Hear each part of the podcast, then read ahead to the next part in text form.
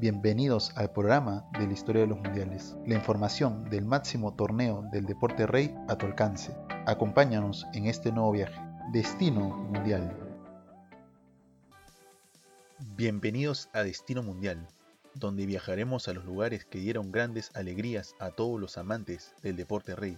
Recorreremos sedes, analizaremos los mejores partidos de los jugadores que dejaron huella recordaremos a las mascotas más llamativas que pisaron los terrenos de juego y los cotejos más polémicos. Aquí empieza Destino Mundial. Buenas, ¿qué tal están? Un saludo a todos los oyentes de Latinoamérica. Renzo Yescas les habla en esta primera edición. Este será un espacio donde iremos a muchos destinos a lo largo de estos episodios hecho para todos los amantes de este deporte. Este podcast es creado por la pasión que nos une y poder llevar a toda habla hispana un conocimiento más amplio de qué nos ha dejado en historia cada mundial.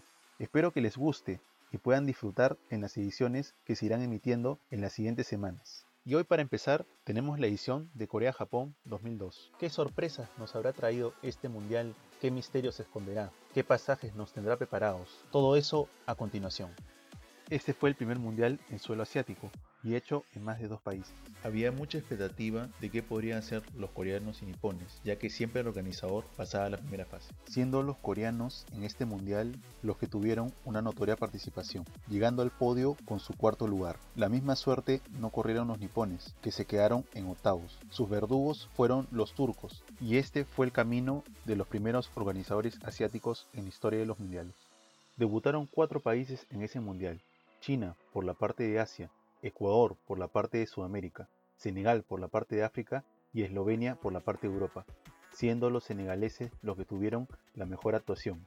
Incluso sorprendieron a la vigente campeona Francia, ganándole el partido inaugural por 1 a 0, con gol de Bouba Diouf. Entre sus figuras máximas tuvieron al Jae Diouf, que incluso llegó a jugar en el Liverpool de Inglaterra. También una campaña de un debutante fue Ecuador, que si bien no pudo pasar la primera ronda, pudo ganar 1 a 0 su primer partido en un mundial, con gol de Ison Méndez a Croacia. Para seguir hablando de las grandes campañas, no podemos olvidar a Estados Unidos, siendo eliminado en cuarto de final por Alemania por un tanto a cero. Ganaron el clásico de Norteamérica a México por dos tantos a cero. El único cruce que ha habido entre estas dos selecciones con CACAF en la historia de los mundiales. Además de eso, tuvieron el mejor jugador joven del torneo, que fue Landon Donovan. El Capitán América sorprendió al mundo y se llevó el premio a Mejor Jugador Joven por su gran actuación en el torneo. Y ahora cerrando el primer bloque, vamos a hablar la maldición de los campeones. Si bien Brasil corrigió eso en Alemania en 2006, los galos fueron los que empezaron con esa racha. Los posteriores mundiales al 2006 quedaron en primera fase. Italia en Sudáfrica 2010 no pudo superarla y apenas se quedó con dos puntos. España en 2014 se quedó también en la primera ronda, obteniendo tres puntos y ganándole a Australia por 3 a 0. En el último mundial, Rusia 2018, Alemania tampoco pudo pasar la primera fase. Solamente le ganó a Suecia por 2 a 1 y en el último minuto. Y es así como los ganadores del torneo empezaron a tener esta mala racha. No se sabe si Francia podrá pasar a la siguiente ronda en Qatar 2022, pero de los últimos 5 mundiales, en 4 el campeón no ha podido pasar. Habiendo finalizado el primer bloque, vamos con nuestra primera secuencia. Démosle la bienvenida a Versus de Sedes, que será una de las secuencias que nos acompañará en muchas de nuestras ediciones. Esta es nuestra primera secuencia en la primera edición en donde presentaremos la mejor y la peor sede del mundial en cuestión. Y ahora les traemos la mejor sede de ese mundial. Y la mejor sede es Yokohama, la sede de la final, nada más y nada menos. 73.000 espectadores, la capacidad del Estadio Ponja, vivió una de las finales más apasionantes de los últimos tiempos, donde Brasil le ganó 2-0 a Alemania con los dos goles de Gorro Ronaldo y un desacertado Oliver Kahn, permitiendo así a Brasil que se le haga más fácil el camino para lograr el pentacampeonato, ya que hasta el día de hoy se sigue recordando el gran error que tuvo en el primer gol. Habiendo terminado con la mejor sede, pasemos a la peor sede del mundial.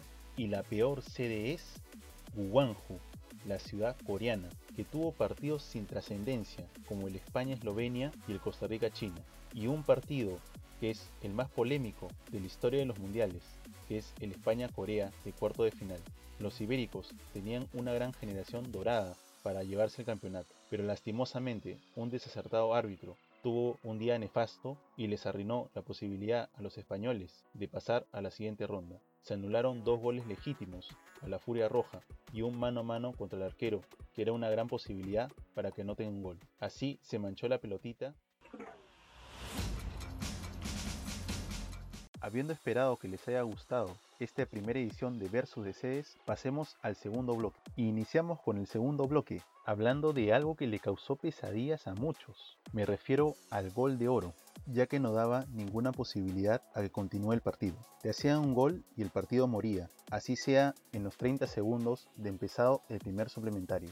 Ahora los partidos se van a la prórroga con dos tiempos de 15-15, como se hacían en los años 70 y 80. El último gol de oro en la historia de los mundiales fue anotado por Ilhan Mansis de Turquía y se lo anotó a la Nobel Senegal. Este gol muchas veces era muy injusto. Incluso se llegó a la creación de un gol de plata, pero no tuvo estreno en ningún mundial de categoría de mayores. Continuando con este segundo bloque, vamos a hablar de los grandes goles que se anotaron en este mundial, siendo dos más significativos. Uno muy recordado es el de Ronaldinho, que le hizo a Seaman en los cuartos de final contra Inglaterra. Un tiro libre de gran distancia que parecía inofensivo se coló en las redes del arquero inglés, decretando así el pase de Brasil a las semifinales. Uno de los mejores goles de cabeza anotados no solo en la historia de los mundiales, sino también en la historia del fútbol. Me refiero a la anotación que hizo Jared Borghetti con la selección mexicana, que le empataron a Italia en un electrizante partido por la fase de grupo. La anotación fue bastante vistosa, se encadenaron varios pases en conjunto para que Jared Borghetti finalmente de cabeza la mande al fondo de las redes, y es así como se concretó no solo uno de los mejores goles de cabeza de la historia de los mundiales, sino de la historia de todo este deporte. Lo que también realzó este tanto fue la figura que lo hizo, ya que Borghetti es una leyenda con la camiseta del Tri, un gran goleador que hizo que su gol quede en la retina de toda la hinchada mexicana. Y ahora vamos a hablar de algo que trajo mucha polémica, la corrupción que hubo en ese mundial. La selección coreana se vio favorecida en muchas decisiones arbitrales. En fase de grupos, notoriamente contra Portugal en el partido que quedó 1 a 0.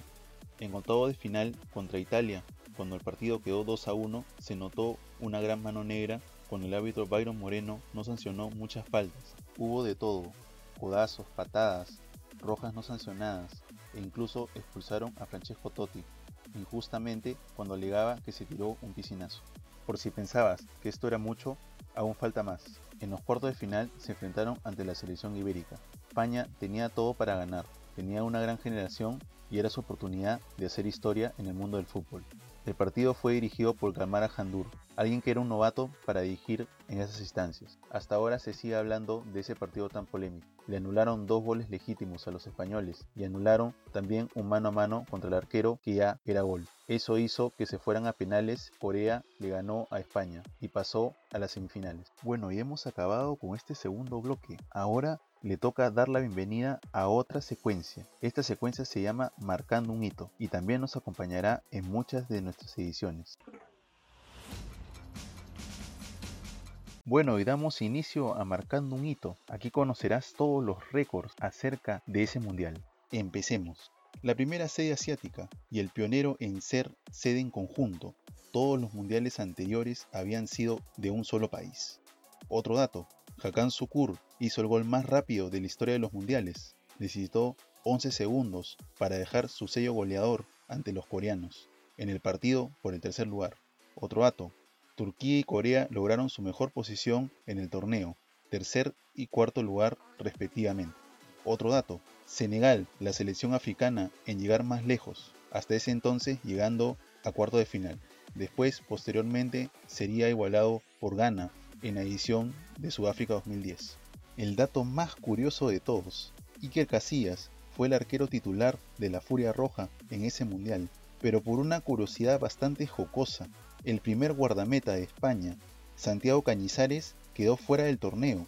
Fue porque le cayó un envase de colonia en el pie y eso hizo que sea desconvocado. Este hecho tan peculiar le abrió paso a la fama a uno de los mejores porteros de estos tiempos, el gran San Casillas. Y para cerrar, el último dato, Ronaldo gritó campeón e hizo 8 tantos en ese certamen, su mejor registro goleador en los mundiales. Bueno, y ahora venimos con el tercer y último bloque. Vamos a hablar de la selección coreana, los partidos que disputaron para llegar al cuarto lugar. En la fase de grupos enfrentaron a Polonia en el primer partido y ganaron 2 a 0. Después se enfrentaron a Estados Unidos y empataron 1 a 1. Finalmente, sorpresivamente, le ganaron a Portugal por 1 a 0 en el partido final de la fase de grupos. Después, en el partido polémico, le ganaron 2 a 1 a Italia en octavo de final. Jugaron ante España y empataron 0 a 0 y ganaron en penales en los cuartos. En las semifinales, Alemania le puso el alto a la selección coreana y hizo una gran justicia y le ganó 1 a 0. Después, en el partido por el tercer puesto, que fue un partido muy luchado, Turquía le ganó a Corea por 3 a 2. Y así fue como se terminó la participación coreana y quedando en cuarto puesto. El jugador más resaltante de esa selección, sin lugar a dudas, es Park Ji-sung, que llegó a jugar en el Manchester United, una leyenda coreana que hasta ahorita sigue siendo recordada por todos los conocedores del fútbol. Y no podemos olvidarnos de Brasil, que se llevó su quinto título a casa, que tuvo grandes jugadores como Cafú, Marcos, Rivaldo, Ronaldinho, Ronaldo, entre otros. Ellos hicieron posible el sueño de la nación, algo sin precedentes, ser pentacampeón del mundo. Para ello tuvieron que vencer a estos rivales. En la fase de grupos, Brasil ganó 2 a 1 a Turquía, 4 a 0 a China y 5 a 2 a Costa Rica. En los octavos de final vencieron a Bélgica por 2 a 0. En los cuartos, en un buen partido, ganaron a los ingleses por 2 a 1. En las semifinales se volvieron a ver las caras con Turquía y quedó 1 a 0. Y en la final vencieron a los teutones con los recordados goles del gorro Ronaldo por 2 a 0.